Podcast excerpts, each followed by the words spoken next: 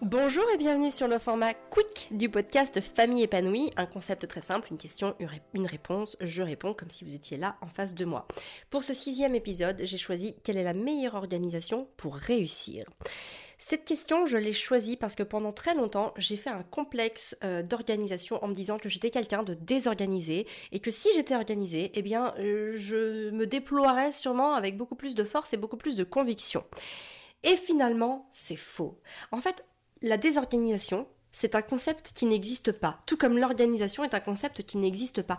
C'est-à-dire qu'on a plusieurs, enfin, il existe plusieurs formes d'organisation, chacun la sienne. Il y en a qui ont besoin énormément d'anticiper, d'autres qui ont besoin d'être dans le feu de l'action pour faire émerger leurs idées, d'autres qui ont besoin de bouger pour pouvoir, euh, voilà, entreprendre et, conceptualiser euh, ce qu'ils ont dans la tête. Donc, on a tous et toutes des modes d'organisation différentes. Donc, j'ai juste envie de vous dire aujourd'hui, arrêtez de chercher à calquer euh, l'organisation de, quelqu'un d'autre parce que c'est peut-être pas celle qui vous correspond fondamentalement. Essayez plutôt de voir de quelle manière vous vous, fonctionnez. Est-ce que vous avez besoin énormément d'anticiper? Dans ce cas-là, vous allez peut-être pouvoir faire des rétro-planning, vous allez pouvoir anticiper, vous allez pouvoir euh, prévoir, vous projeter. Peut-être que aussi, vous avez tout simplement besoin d'être dans le feu de l'action pour avoir les idées claires. Donc dans ce cas-là, faites entrez en action, faites, et c'est comme ça que vous corrigerez, que vous améliorerez et que vous vous développerez.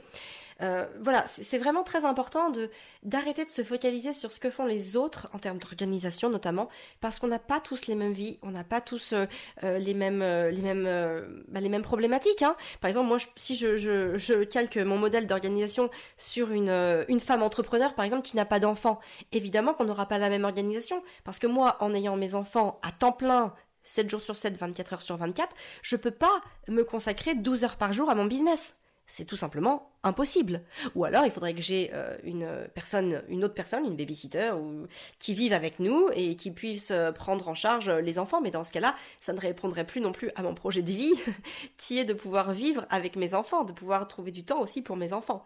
Hein, donc mon organisation, elle m'est propre à moi. Votre organisation, elle est propre à vous. Il n'y a pas de meilleure organisation pour réussir.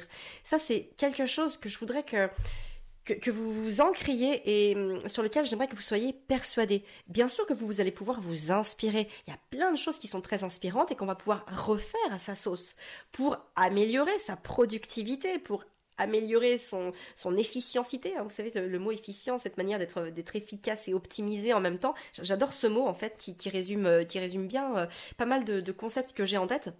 Mais en tout cas, voilà, il n'y a pas de bonne ou de mauvaise organisation. Il n'y a que l'organisation qui nous correspond pour avancer. Par contre, si dans votre organisation, euh, vous ne voyez pas les choses avancées, qu'il n'y a pas de résultat, qu'il n'y a rien qui se passe, alors là par contre c'est sûrement que vous avez une mauvaise organisation. Donc du coup vous devez changer des choses parce que apparemment ça ne fonctionne pas. Mais à partir du moment où vous produisez quelque chose, que vous avez soit des rentrées d'argent ou en tout cas que vos projets avancent, que votre contenu se crée, que votre audience euh, augmente, etc. Là, vous êtes en train de faire des choses qui vont dans le sens de votre dans votre projet et donc d'une certaine manière, c'est que votre organisation est assez efficace pour vous développer. Donc ça, c'est vraiment important d'en avoir conscience. À partir du moment où les résultats ne sont pas là, c'est qu'il y a sûrement une problématique à régler, et dans ce cas-là, il va falloir voir euh, où est-ce que le bas blesse, l'identifier pour pouvoir le transformer, hein, le faire évoluer, le changer. Donc à ce moment-là, peut-être que vous aurez besoin de vous inspirer euh, d'autres personnes qui ont peut-être même des fois traversé aussi cette problématique et qui pourront vous, donner des propositions sur comment aller au-delà, comment comment dépasser euh, axe euh, bah, qui vous empêche d'avancer, en tout cas qui vous empêche de continuer comme euh, comme vous voulez. Voilà, donc euh, enlevez vraiment vous de la tête qu'il y a une bonne organisation et une mauvaise organisation. Euh, à partir du moment où vous produisez des résultats, c'est que vous êtes dans la bonne organisation. Donc j'ai envie de dire continuez. Et j'ai envie de dire c'est aussi en faisant que vous allez optimiser vos process d'organisation et que vous allez vous améliorer. Par contre, à l'inverse, si vous êtes dans une organisation qui ne produit pas de résultats, c'est peut-être tout simplement qu'il y a des choses à changer, transformer, faire évoluer. Donc peut-être à vous inspirer en effet d'autres pour pouvoir les réaccommoder à votre sauce. En tout cas, euh, vous les rendre personnel et, dédié à, vos besoins à vous. Et de pouvoir ensuite évoluer, en tout cas de, produire euh, du contenu, des résultats, du chiffre d'affaires, ou en tout cas ce que vous avez besoin de voir concrétiser.